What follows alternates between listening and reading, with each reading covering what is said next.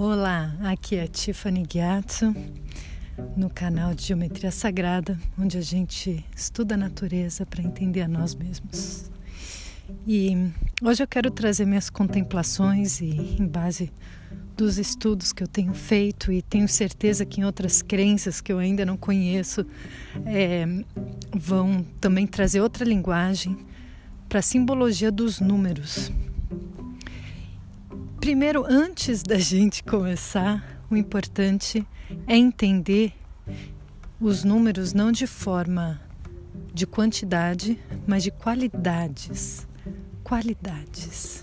Um exemplo é quando você entra num quarto, você entra dentro de um 4. Essa é a qualidade. E quando você entra no quarto, é quando você se sente segura. Tem os cantos que você consegue achar uma estrutura muito fácil onde as coisas se encaixam, né? No mundo humano, no mundo terreno, né? É, então essa é, de, é, é esse número que a gente vai estar tá falando.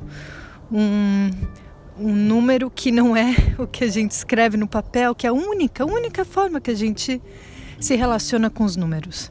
Quando a gente fala de numerologia, a gente está falando da, dessa energia, dessa qualidade.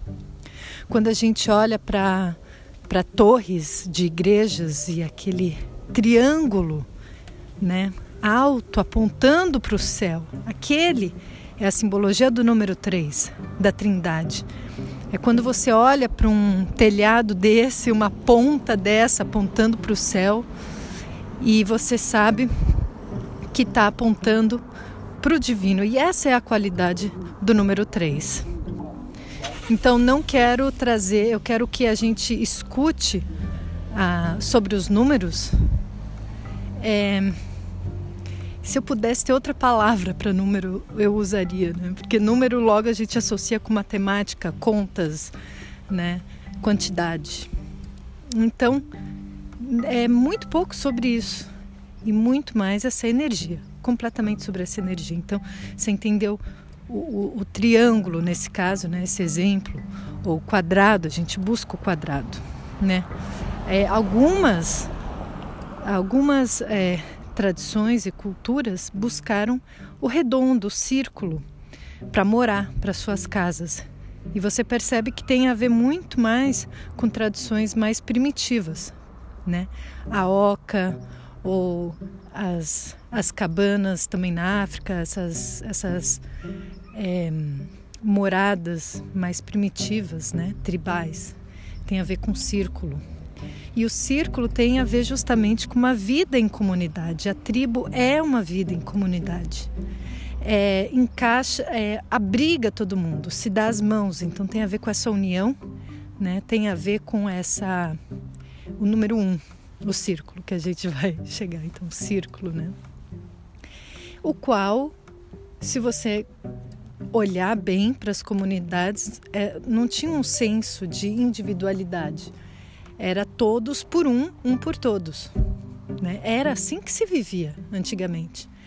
E aí, com a, com a, a importância que a gente deu para a individualidade, o crescimento individual, a gente foi se encaixotando também, literalmente. Nossas casas também se tornaram é, quadradas, cubos, né? que tem aí a ver já com o 2, o 4 e o 8 essa separação também, porém, é, é, é uma estabilidade, uma estrutura, uma segurança que a gente procura em custo de perder esse, essa, essa comunidade, né?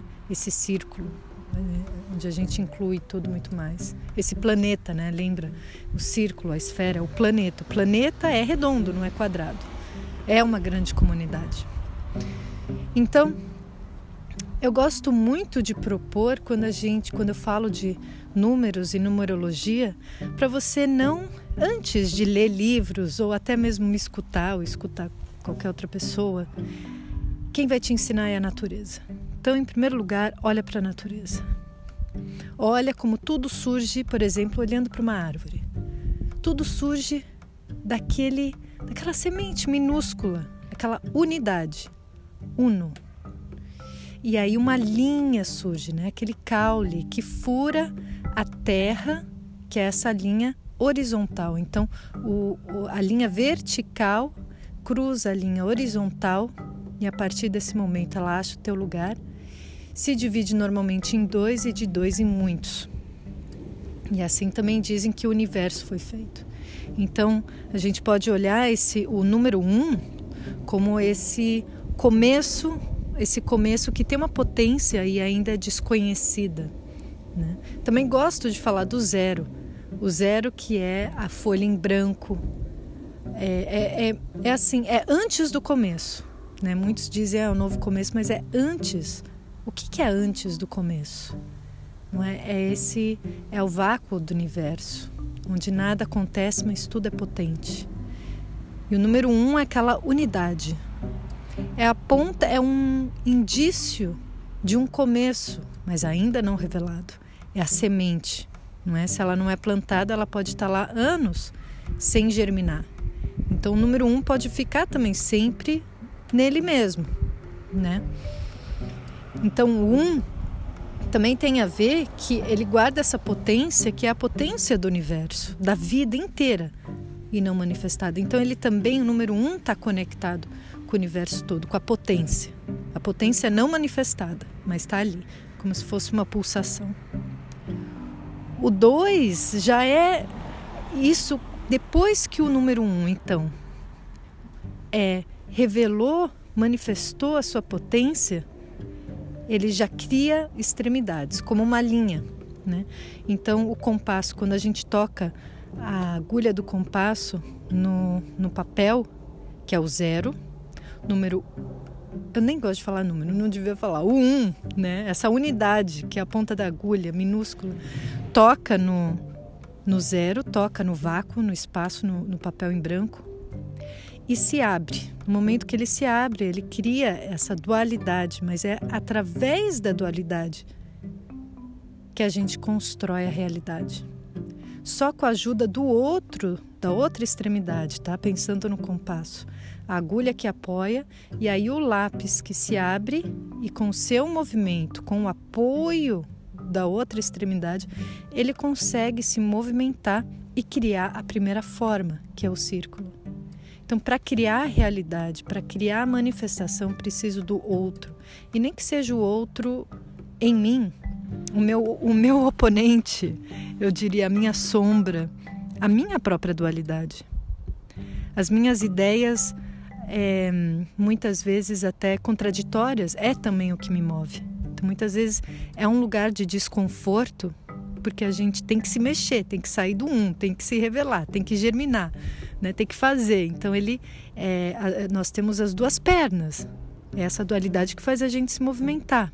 Então, dois tem a ver com esse, esse é, movimento em equilíbrio, é, esse impulso de sair do, do um, do uno, quieto, dormente, mas unido ao universo. Mas ele precisa da, da própria dualidade, da própria contradição, do próprio oposto, do dia e noite, mal e ruim, luz e sombra, que todos nós temos. Tudo que é manifestado se manifestou por causa da dualidade.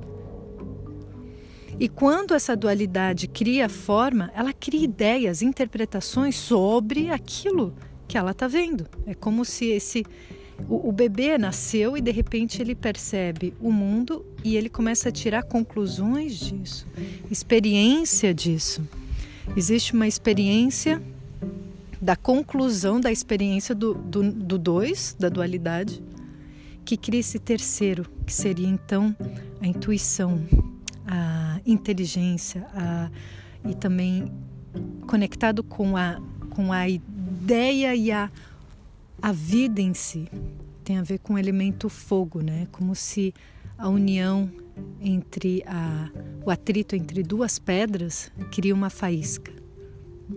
Então, a minha presença, é, o meu olhar, o observador, observando a existência, né? essa experiência de dualidade, cria uma ideia, cria o espírito, cria a trindade, o que a gente experiencia como a trindade.